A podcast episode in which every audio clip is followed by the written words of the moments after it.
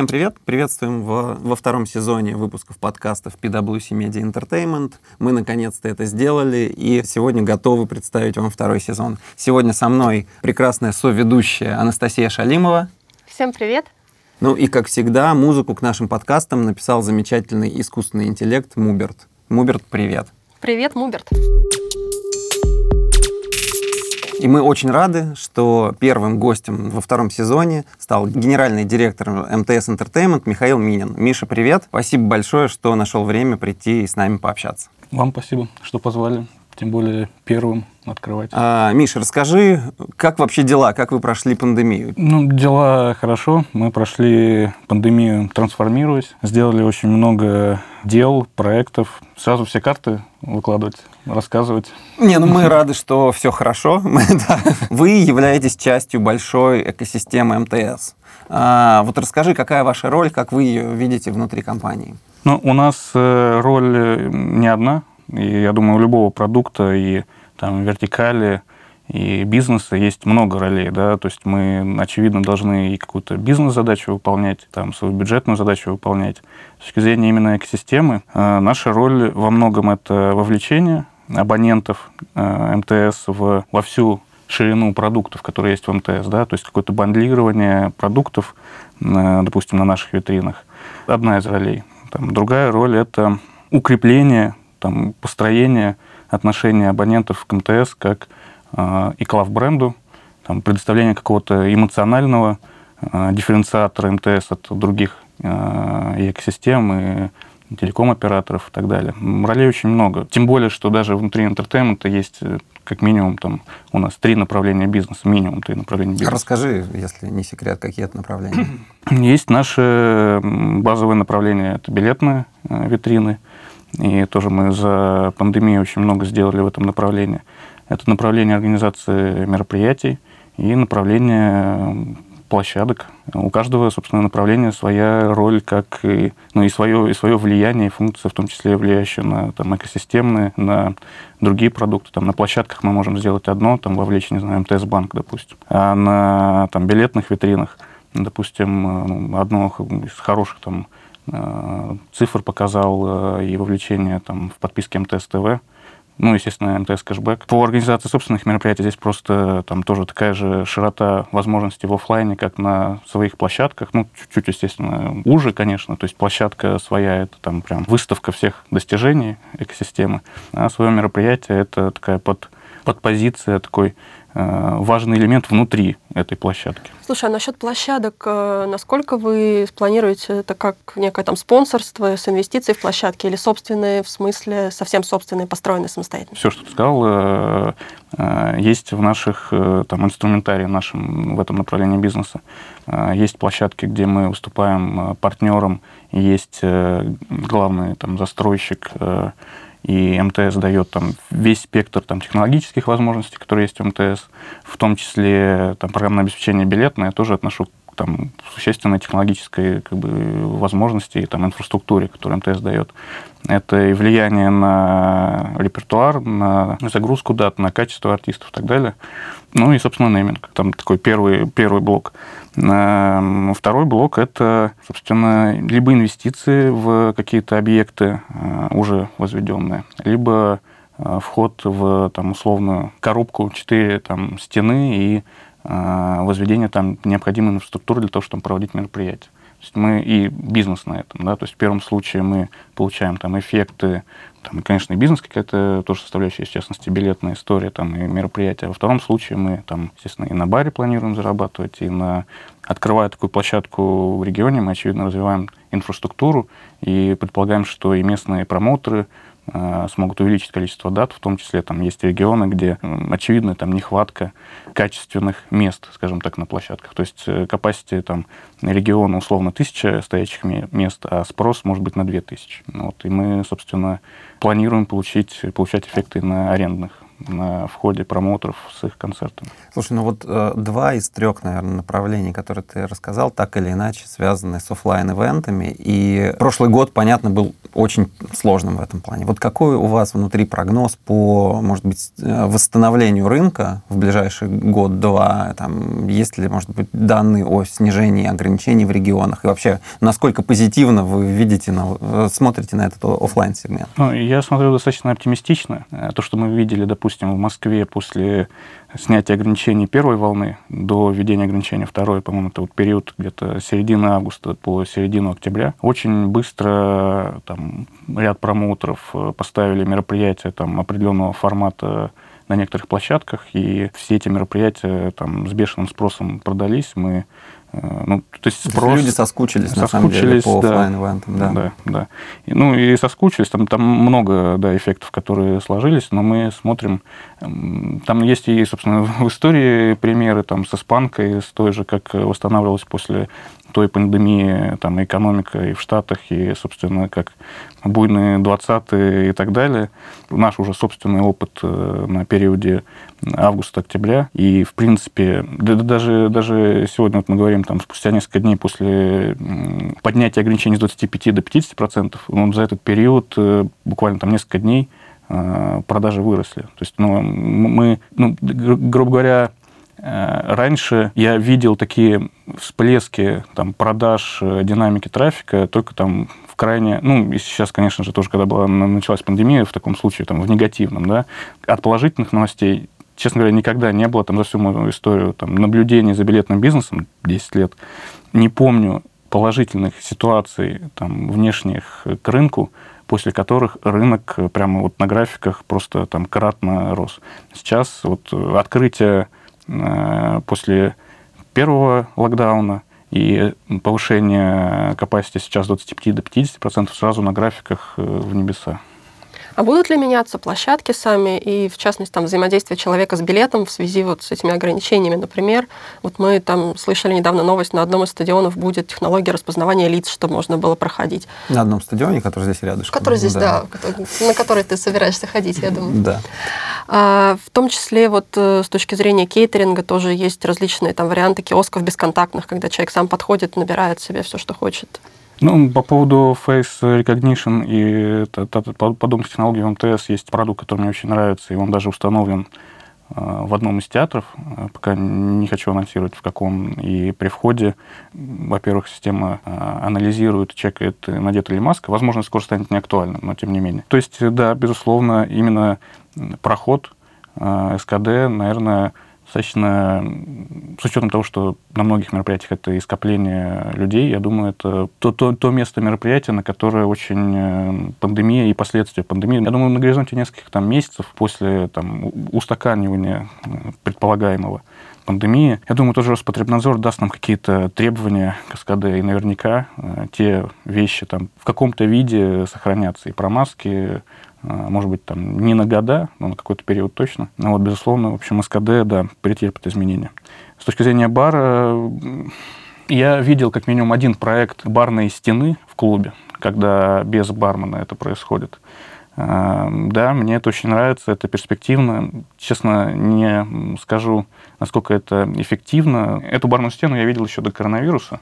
И суть-то в том, чтобы там и ускорить оборот э, барный, а потому что там в том же, ну, практически в любой площадке московской бар — это очередь.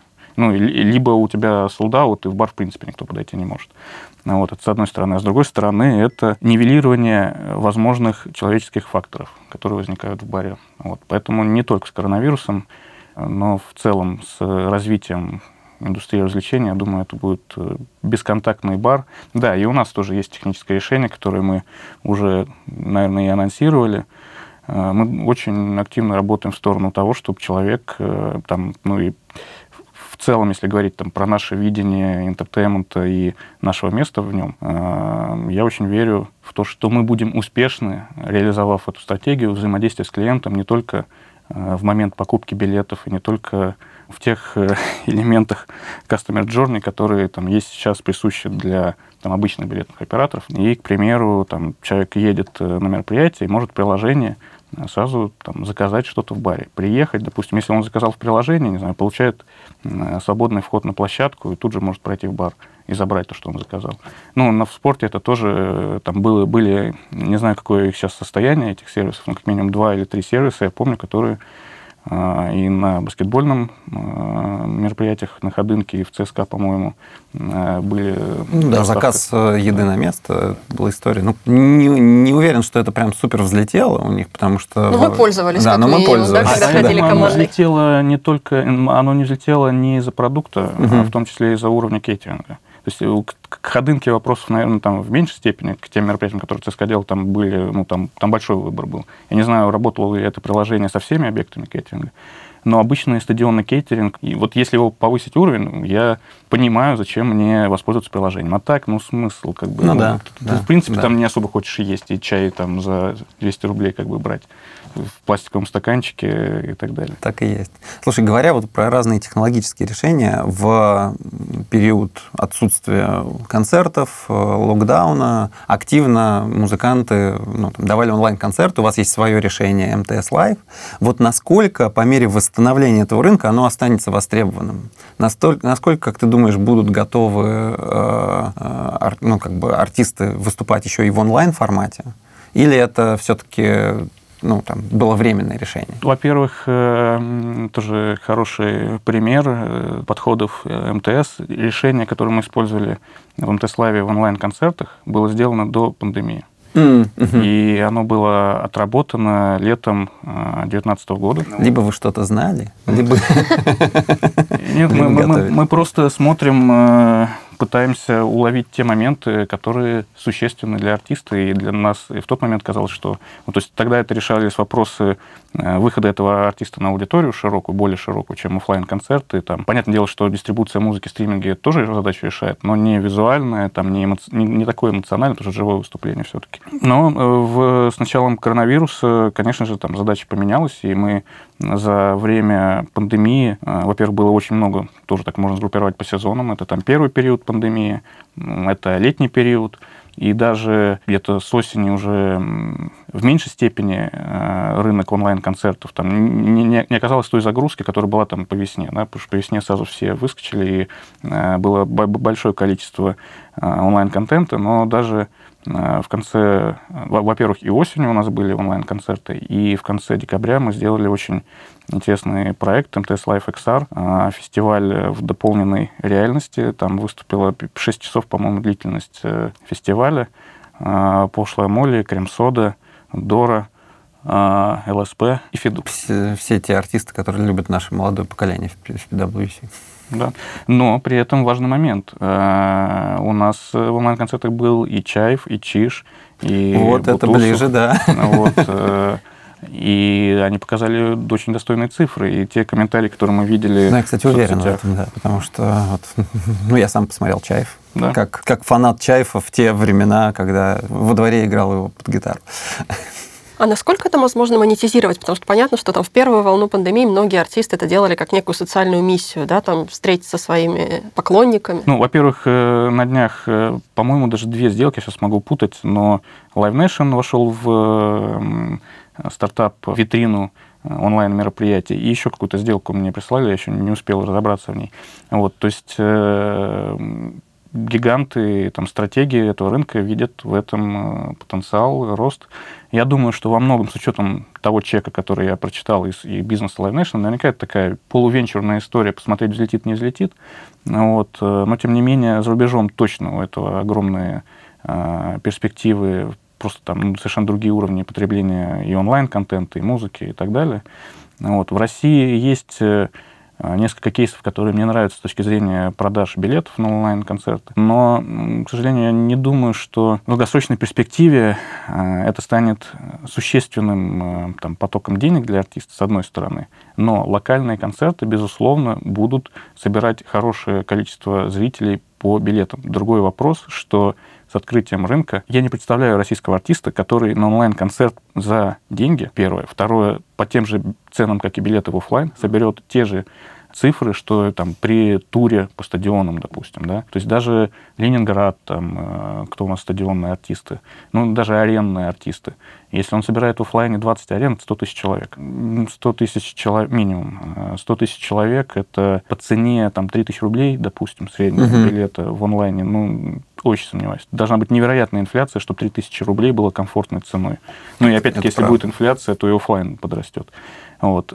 100 тысяч за 300 рублей, наверное, гипотетически возможно, но это означает, что артист собрал там, во сколько, в 10 раз меньше офлайна. Ну, то есть, как бы, это значение онлайн-концерта, наверное, будет на уровне одного, одной хорошей даты в Москве. Наверное, раз в год это нужно делать и вот там на какую-то копеечку увеличивать свои сборы годовые. В принципе, сам контент, который получается из э, записи живого э, концерта, он очень интересен. Он, там, если группа популярна, он не устаревает. Вот есть у вас идея, э, может быть, совмещать офлайн и онлайн, запи- ну, там, помимо организации организации офлайн тур еще и делать, не знаю, контент из этого и сохранять у себя ну, в, внутри экосистемы. Да, конечно, есть. И там и летом в том числе мы изучали возможность э, совмещения офлайн концерта э, drive, drive-in, по-моему, uh-huh. это, так правильно они называются, э, с онлайном. Изучали это, но не стали реализовывать там по разным причинам. Да, безусловно, если у нас, если артисту это интересно, у нас есть это право, мы, безусловно, сможем э, сделать э, какое-то эффективное действие с записью. То есть и там дистрибуцировать ее на абонентов, и дистрибуцировать там и то, то, то, что мы сейчас делаем, допустим, по МТС Live студии, когда мы там нашим инструментарием рекламным увеличиваем охваты артистов, э, там, которые только начинают свой путь. Там, без нас, я думаю, э, ну, конечно, они могли бы это сделать, безусловно, но, наверное, с нами им приятнее что мы обеспечиваем просмотр в каком-то мере. Ну, то есть у вас есть такая задача по открытию новых, условно, талантов? У меня просто есть товарищ, который владеет лейблом для начинающих артистов, и он жаловался, какая-то боль как он там тратит последние деньги, чтобы записать их потом. И, в общем, это, э, мне кажется, для индустрии это была бы очень крутая история, если бы там такой большой игрок тоже помогал. Да, это правильно название, что это задача, это не цель. Да, да. Это, наверное, такая одна из большого количества задач, которая приведет нас к, к достижению наших целей. Там до появления ТикТока особенно, э, ну, даже и с ТикТоком, да, это не так связано, но, безусловно, на мой взгляд, и я думаю, на взгляд многих промоутеров, есть э, дефицит э, там, стабильно собирающих артистов, допустим, да, то есть э, есть большое, а, сейчас огромное количество артистов, есть молодые артисты замечательные, которые собирают хорошо, и этот артист зарабатывает, промоутер зарабатывает, вся индустрия зарабатывает. Увеличилась доля артистов, которые там вспышка, даже до тура многие не добираются, собирают uh-huh. Москву, там плюс-минус Питер, какой-то там регион релевантный, едет в тур и все. И там есть э, истории, в том числе, которые в публичное поле выходили э, с такой ситуацией. Мы, конечно же, хотели бы, чтобы не там, 50 российских артистов собирали там 20 городов аншлагом э, на больших площадках, а чтобы их было там в разы больше. Конечно, ну, наша миссия, наверное, и наша возможность э, как части МТС сделать так, чтобы рынок был там не условные там, 70 миллиардов рублей, а там 140 через, э, не знаю, десятилетия. Ну, с инфляцией даже, наверное, ну, быстрее, да, чем да. десятилетие. Ты упомянул ТикТок, и ТикТок действительно стал некой платформой для того, чтобы молодому начинающему артисту стать быстро популярным. Как ты вообще к этому относишься? Ну, потому что с точки зрения ну, творчества это, конечно, специфическая история, мягко говоря. А, там не буду называть конкретных тиктокеров, которые стали, но все мы их знаем, которые стали сейчас популярны. И при этом там артисты, которые, слава которых, наверное, уже уходит, они пытаются делать коллаборации, чтобы ну, как бы выйти на новую аудиторию. Выглядит это ну, достаточно забавно, на мой вкус. Но, тем не менее, как, э, наверное, собирает просмотры, собирает деньги. Вот как... Ну, вот забавно, но не противно, как бы, наверное. Не противно, вот. нет. Поэтому есть э, свой потребитель, и мне, честно, приятно и комфортно слушать многие треки тиктокеров. Mm, я, правда, не всегда знаю э, связь. О чем они? На самом деле я пытаюсь разобраться, я почитываю, когда я совсем не понимаю, что происходит. Но я, к тому, что я не, не всегда понимаю, точно ли этот исполнитель пришел из ТикТока или наоборот. Не всегда это очевидная связь. Но есть и клипы, мне некоторые очень нравятся с точки зрения творческой, в том числе и визуальной части. Вот ТикТок э, просто новая форма. Э, я думаю, если посмотреть на плюс 100-500 на Ютубе, там, когда, я не знаю, когда это было, 10 лет назад, я думаю, для многих это воспринималось тоже как-то очень странно. Ну, вот, потому что ну, такого не было. Гораздо интереснее Э, как бы, что будет после ТикТока. Что еще э, мы не представляем, можно сделать ну, вот, артисту. Это чуть-чуть страшно с точки зрения... Ну, как бы незнание этого страшнее, чем знание того, что есть в ТикТоке. Ну, кстати, 100-500 выходит. Я недавно да. переключала канал и увидела, что он все еще... Ну, правда, его жив. теперь зовут не Макс 100-500, а у него есть какая-то фамилия, он теперь Максим. Да, то есть он теперь серьезный ну, человек, но контент тот же самый, да. На самом деле, да, программа идет, но у него есть замечательный YouTube-канал, э, и он как travel-блогер весьма очень интересен. Mm-hmm. Вот, Слушай, вот э, говоря про какое-то визионерство и футуризм, а что будет дальше? А как ты вообще относишься к, ну тут привет Муберту нашему, генеративной музыке? Насколько ты думаешь, что в, следующем, в будущем будут вот именно искусственные, э, сделанные с помощью искусственного интеллекта артисты, они уже существуют там отчасти, но это, наверное, единичный случай. Вот насколько вообще это зам может заменить творчество? И вообще, как вы смотрите с точки зрения бизнеса на это? Я бы э, с удовольствием сделал 100 артистов э, виртуальных, э, не настоящих, чтобы они генерировали музыку, которая будет востребована. С удовольствием. И там крайне... Вот, последние там буквально несколько недель очень много новостей про созданные Spotify подборки, как они правильно называются, Spotify, музыки, которая написана, ну, которая выложена с одной стороны. То есть там, там развитие этой ситуации, насколько я понимаю, было. Сначала было одно предположение, что это такое, что там есть там 10 компаний, которые выпускают музыку только для того, чтобы зарабатывать копеечку на Spotify.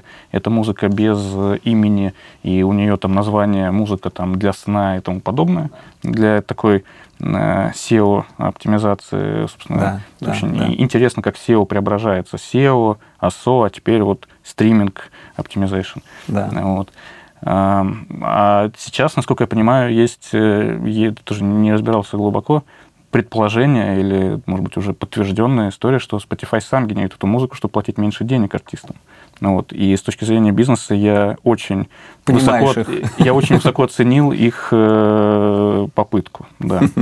Наверное, в Штатах невозможно, что для них это останется без последствий. Вот, но... но они всегда были бунтарями.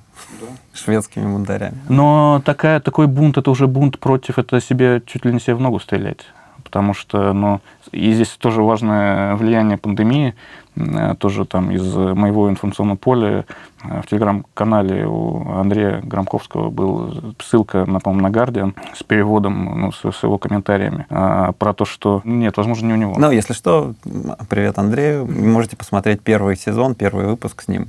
Да, Андрей был первым гостем нашего подкаста. Да, про то, что там, по-моему, Майли Сарус была в пример, что она зарабатывает там 100 миллионов долларов на, на в целом ее, допустим, выручка, назовем так, доход ее. И из них э, 90% это офлайн концерты а 10 стриминг. И ситуация, когда офлайн концертов нету, что угу. ей делать? И первое, что она делает, это тоже замечательно, это цикличность бизнеса. Одно из первых решений прийти в стриминг, сказать, платите мне больше. И в ситуации, когда... Может быть, это даже связанные вещи. Может быть, это индустрия лейблов и так далее, вбросы в СМИ на тему Spotify, чтобы давление, меродавление. Мы это, это очень интересно, то, э, что, что мы можем в живом э, режиме за этим наблюдать. Я думаю, не в пользу Spotify. Ну, кстати, если вот вернуться к таким большим формам контента, которые сгенерены людьми, на которые необходимы средства, вот вы же инвестировали в мюзикл, в шахматы. Да. А, я так понимаю, что это, в общем-то, должно, наверное, становиться трендом на рынке, потому что у исполнителей сейчас вообще не так, наверное, много средств, а желание сделать что-то есть, особенно сейчас, когда ограничения будут сняты. Вот будут ли какие-то дальнейшие инвестиции в контент? Нет, безусловно. Во-первых, мы уже проинвестировали достаточно много за время пандемии, мы не можем выйти в продажу с этим, э, там, и по причинам того, что мы а, там к вопросу, как мы пережили, что мы делали в пандемии, мы чуть-чуть там скорректировали наши акценты, э, в том числе в сторону, если раньше там мы предполагали, что нам вот Москва-Петербург наш, наш, наш фокус, собственных мероприятий. Но пандемия нас подтолкнуло к тому, что, и, собственно, не, там, и недостаток денег у артистов, и их как бы, коммуникация с нами подтолкнула к тому, что давайте забирать туры. Наша задача, чтобы там, все зрители, все абоненты МТС, э, там, весь там, разнообразие там, их вкусов, за которые они готовы платить, мы удовлетворяли. Вот. И если есть э, потребитель там, на выставку, на мюзикл, даже на спортивные мероприятия, на коммерческий спорт, мы, конечно же, смотрим и думаем, чтобы это сделать, в это инвестировать, привести что-то. Другое дело, что сейчас, ближайшие, я думаю, полтора года там, до открытия границ, до исполнения всех там, отложенных обязательств зарубежных и прокатчиков в любой индустрии, э, в том числе, там, и вот, который сказал, спортивные, выставочные, и артистов, но это про что-то там международное, это вопрос там 22 года, наверное. А, и поэтому мы сейчас сосредоточены в том числе на российских э, историях, и, безусловно, после даже не так, но, может быть, и вместе с шахматами мы что-то и осенью, возможно, представим рынку. А, кстати, интересно, ведь премьера шахмат, она ну, плюс-минус совпала с нетфликсским сериалом про шахматы. Это как-то повлияло положительно? Да, э, нет, в смысле нет, мы не знали. Вот, но э, она, она не совпала. Мы вышли раньше. Э, собственно, Точно что-то знали. Да. По крайней мере, я посмотрел шахматы на Netflix, мне кажется, в декабре или в ноябре. Вот. А у нас премьера была, по-моему, в октябре шахмат. Сам мюзикл чуть шире, чем шахматы. И именно поэтому он в том числе нам понравился. То есть там есть... Э, это такой универсальный, на мой взгляд, продукт, и это тоже вот причины там, успеха, в которой и сейчас с открытием продаж мы тоже видим как спрос. То есть если было, мы продали там все 25%, мы открыли 50% и просто скачок. То есть э, люди хотят это посмотреть. Там есть и история э, спорта, и история, там, ну, обычная правильная, там, классическая история там, любви, отношений и так далее, и плюс элементы э, там, истории, в какой-то мере политики и так далее, при том, что очень такой на комфортном уровне. Будет ли видеоверсия? Сложный вопрос. Э, пока что мы хотим, у нас там сейчас 240 э, дат, а почему бы не сделать 400, да? Вот когда мы сделаем тысячу, мы, наверное, задумаемся о видеоверсии. Просто Александр, наверное, не просто так спрашивает, потому что он поклонник, как и я, мюзикла Гамильтон, да, Гамильтон. Вот, который, выйдя на Disney+, собрал какую-то безумную аудиторию, привлек сразу очень много подписчиков новых. Угу. Я тоже, я, я не смотрел на Disney+, я смотрел «Иисус Христос суперзвезда» на Ютубе. На два дня, по-моему, там была какая-то механика, можно было бесплатно посмотреть, э, только на два дня это выкладывали. Мне очень понравилось. Посмотрел другие, посмотрел э, на одном из сервисов э, российский мюзикл, один uh-huh. из российских мюзиклов, и понял, что, во-первых, сравнивая выложенный театральный контент и контент мюзиклов – ну, небо и земля с точки зрения того, что на, мюзи... ну, на артистов микрофон, там звук другой, съемка да. другая. Ну, и, ну там, там э, вообще, в принципе, ощущается как, э, ну, не, не как кино, наверное, а, но совершенно Хорошее иначе. погружение, на да, самом деле. Да. Да. И, и погружение не только как там, театральное восприятие, но и как визуальное, ну, вот близкое к кино, не совсем кино. Вот. И мне очень понравилось. И я в это верю, но очень много аспектов с этим связанных. Это и права, угу. это и то, как повлияет этот показ на продажи билетов. Вот, ну, очень много спектр. Вот, ну да, думаю... наверное, это имеет смысл, когда вы уже выжили максимум из офлайна, как доп. монетизация. Просто мне кажется, еще для видеосервисов такой контент сейчас лакомый кусочек, потому что продакшн не, недорогой, а просмотры можно получить хорошие. Ну, то есть в это понятно, что сейчас идет там, продолжается гонка за контент, э, и может быть интересные идеи. Просто вот недавно на Netflix вышел вообще для меня такая интересная коллаборация, как приложение сняли для промоушена себя а, мини-сериал. Это Headspace по медитации. Угу. И они выпустили на Netflix, зная, что у них 200 миллионов подписчиков, как приложение «Как медитировать». Тем самым сделали себе воронку. Это, ну, такой, мне кажется, в индустрии очень крутой пример. Да, Поэтому... это, это очень хороший пример, но к сожалению, мне кажется, наши, я не представляю рынка потребительского вот какого-то, угу. э, сказать, сколько, 200, сколько, сколько подписчиков у этого приложения? У Netflix 200 нет, миллионов, а у Headspace не знаю, надо посмотреть. Но я просто думаю, и их оценка, их возможности финансовые, даже вот этого приложения, не знаю, сколько там абонент, клиентов, вот, но они не, я не представляю в России, э, в каком сегменте есть такой продукт, который с точки зрения там, своего бизнеса решиться вложить в такую экспериментальную историю. Я, я, uh-huh. я понимаю, что я, я на самом деле их могу назвать сейчас, там их 5-10, грубо говоря. Вот. А в США, я думаю, их несколько сот. Ты говорил, что есть ну, некие отложенная история, потому что границы закрыты, а вообще вот с иностранными исполнителями, а, вот по поводу них несколько вопросов. А готовы ли они ехать в Россию все еще после открытия границ? И э, ну, насколько это реалистично? Какой таймлайн, когда мы сможем там сходить на металлику еще раз? Ну, есть очень много разных, разных ситуаций артистов. Все готовы, если есть деньги угу. у заказчика, у принимающей страны. Все готовы, если Россия попадает в логистику комфортную. Угу. А, ну, есть, конечно, те, кто не готовы там по своим личным причинам. Вот. Но здесь, наверное, надо посмотреть. Во-первых, есть европейский рынок, mm-hmm. есть американский рынок. Европейскому рынку чуть проще. Потому что там, не знаю, Финляндия, Скандинавия там, и так далее, Турция, все где-то рядом с Россией э, проехать. Ну, то, то есть, если у тебя там тур затрагивает Финляндию, ну, ты можешь заехать в Петербург, в Москву, mm-hmm. как бы, тебе может быть удобно. Вот. А если говорить про США, то по нашим оценкам, есть э, серьезные отложенные обязательства, в том числе этих артистов, с одной стороны, внутри своего рынка, с другой стороны, что, ну, безусловно, 10 городов, окей, даже там, я думаю, 10 городов – это для России тур, нормальный. Для Штатов это не тур, я думаю. То есть, допустим, там, не знаю, 50 городов американских, ну, конечно же, артист сначала отыграет 50 городов американских, и только после этого э, полетит там и в Европу. Ну, допустим, даже если он слетает в Европу, до России, ну, пока он не заполнит, э, как бы, не отработает все возможные даты у себя после восстановления, я думаю, не доедет. Но, опять-таки, есть исключения артистов, которые там, должны тур европейский, допустим, ну, если угу. там есть какое-то влияние их там промоутера европейского, и есть обязательства перед Россией. То есть все, что было в 2020 году а, поставлено и перенесено, не все, да, там, не знаю, 90%, а, только 10% я по, по публичной да, информации, угу. допустим, видно, что это не перенос, а отмена.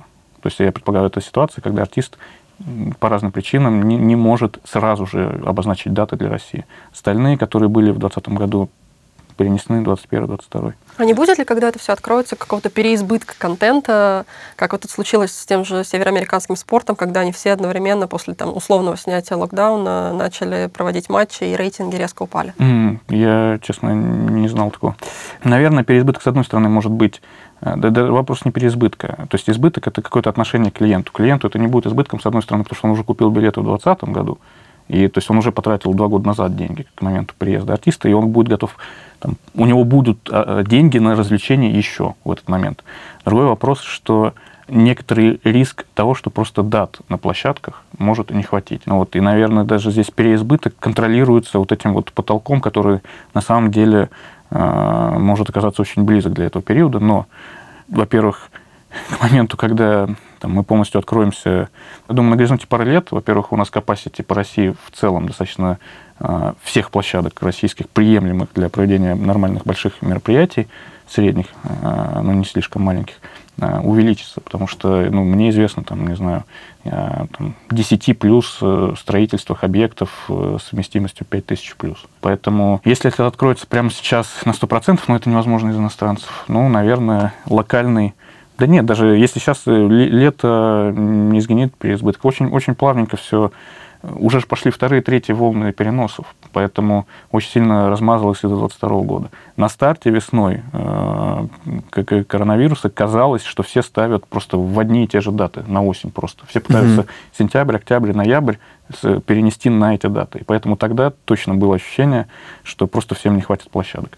Сейчас очень размазано. Плюс кто-то пытается, многие пытаются и при 25-50% провести все-таки. Ну, вот, не ждать там. Слушай, а ну вот возвращаясь, наверное, к теме вашего продюсирования, вообще насколько ты веришь э, в истории с эксклюзивами какими-то, с артистами, а, ну, в, в разных, наверное, ипостасях? Ну, там, как пример, вот когда Spotify подписал а, на эксклюзиве Джо Рогана, заплатив ему там 100 миллионов долларов за его подкасты и как бы закрыв внутри своего мирка, вот насколько ты думаешь, это с точки зрения бизнеса обосновано, и как вы, как МТС, к этому относитесь? Я думаю, это, конечно же, обосновано. Но вот я, здесь есть несколько разные направления, к этому по-разному могут относиться. Да? То есть, безусловно, при организации там, собственных мероприятий есть интересы и там, дистрибу, ну, дистрибуция более широкая. Да? Для там, билетного оператора это там, может быть чуть-чуть другая позиция. Эм, если артист чувствует комфорт, э, если у него нет других задач, угу. там, если мы ему можем удовлетворить то, что там, его там, цели по охватам, по дистрибуции, по деньгам, угу. ну, вин-вин. Но насильно заставлять э, ограничивать его канал распространения, мы добьемся наших целей и другими методами. Понятно. И, может быть, даже менее затратными, чем вот эксклю... эксклюзивные соглашения. Мне кажется, здесь показательный пример может быть с теми же там геймерами, стримерами популярными, которых перетаскивали с одной платформы на другую на эксклюзиве, но это на самом деле не давало, может быть, тех цифр, которые ожидали те, кто их подписывали. Я помню, какой-то прецедент был в прошлом году, и, но мне, на самом деле, он показался очень интересным. Я сейчас не вспомню. Там какой-то нестандартный переход между э, этими платформами был. Там, по-моему, с Твича Microsoft. Да, Microsoft, это ниндзя зовут его, с синими или разноцветными волосами. Да, и мне, мне это очень понравилось с точки зрения того, что это, это подтверждает ценность его. То есть вот мы говорим про ТикТок, да, если какой-то, не знаю, там онлайн-кинотеатр заставит, там, купит, господи, заставит, плохое слово, купит. Купит и заставит. Ну, это, этого тиктокера к себе, и он уйдет из тиктока, но это очень показательно, это, это просто ну, достижение какое-то с точки зрения ну, оценки ситуации на рынке. Значит, спроса так много, что э, вот этот вот локального игрока для большой компании ценно увести у другой большой компании. Ну, вот. И поэтому я вот когда читал новости вот про переход с Твича вот на другую платформу, я прям... Э, это показатель того, что ну, какой-то зрелости рынка. Слушай, а можно личный вопрос? Угу. А, после сделки, ну, то есть ты, ты попал в большую корпорацию из компании, которую ты по большому счету сам делал. Вот как, как тебе? Какие, что, что у тебя поменялось? У меня добавилось э, возможностей и развилок. И, ну, я, я понимаю, наверное, подоплеку вопроса, что это не так часто происходит, вот когда стартапер остается в корпорации. Ну и, наверное, просто это ну, действительно смена такой парадигмы. То есть МТС большая компания, с, наверное, со сложной структурой, э, с какими-то процессами, которые зачастую там, стартапу чужды. Но, тем не менее, это, с другой стороны, возможность в виде там, ресурсов, в виде большой экосистемы. Вот. Я думаю, здесь во многом э, и там, свойства характера человека и так далее, с одной стороны. А с другой стороны, правильной расстановки цели. Ты хочешь просто построить стартап и быть вот просто ты поставил галочку, что да, ты построил стартап. То есть какая у тебя развилка?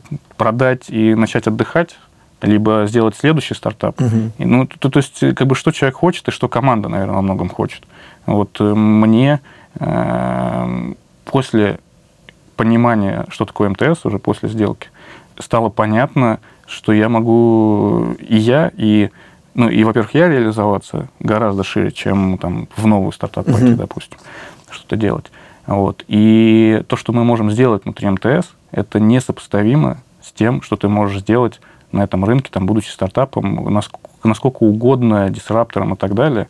Но ты, ты просто не имеешь тех возможностей, и это большой вызов, и ну, я их лучше принимаю, чем не принимаю. Круто, интересно. Вот изнутри, как ты видишь, на что смотрят э, экосистемы в качестве, может быть, возможно, новых каких-то горизонтов или новых продуктов? Потому что, ну, не секрет, общаясь с совершенно разными людьми, очень многих мечта сделать что-то и продать экосистеме. Это сейчас звучит как такая мечта для многих предпринимателей.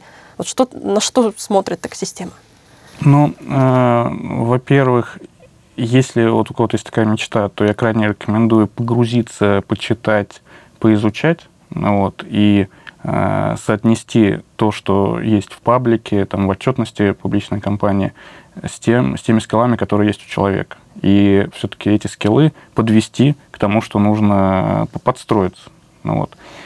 И там, продолжая вот эту как бы, логику, вот стартапер подстроился, потребность экосистемы – на самом деле. Ну, это есть несколько ответов, да, то есть я могу сказать, что нужно экосистеме. Это даже вообще почему экосистеме, большой компании, да, что нужно большой компании. Но если большая компания видит, что есть продукт, который готов встроиться в нее, готов приносить пользу и расти, ну, и решать какие-то там релевантные себе задачи, а это будет видно, если основатель пошел и почитал, что происходит. Ну, конечно, наверное, нет смысла идти, там, не знаю, с детской едой какой-то в нефтяную компанию, хотя почему упаковки те же, да, из, из нефтепродуктов.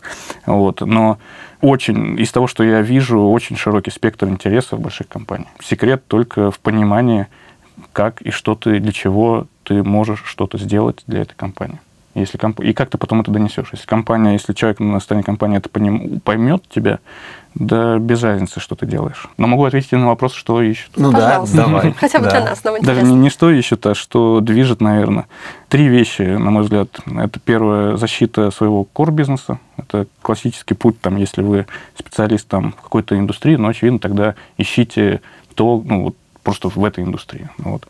А, второй поинт – это Вторая ситуация – это когда большой компании нужно поддерживать какую-то динамику роста, обычно там публичные, в том числе компании. Ну, здесь тоже нужно, собственно, ориентироваться, вы там добавите что-то или не добавите. Вот. Ну и третье, что ищут, это просто вот какая-то дифференциация от конкурентов. Там, в какой масса инструментов, как дифференцироваться от конкурентов. Я бы вот в три таких вещи упаковал. Ну все, теперь мы обладаем всеми знаниями, чтобы запилить стартап и продать его крупной корпорации. Да, мне кажется, мы сейчас после подкаста этим и займемся. Да. Ну, я, я чувствую себя на уровне тоже инфобизнесмена. Хорошо делай, хорошо будет. Да. Нет, ты намного более контентен, Миш. Спасибо тебе большое. Это был Михаил Минин, генеральный директор МТС Entertainment и второй сезон нашего подкаста PWC Media Entertainment. Спасибо большое. Подписывайтесь, слушайте остальные а, да, ну там это ссылка в описании, колокольчик, лайки, все дела. Спасибо.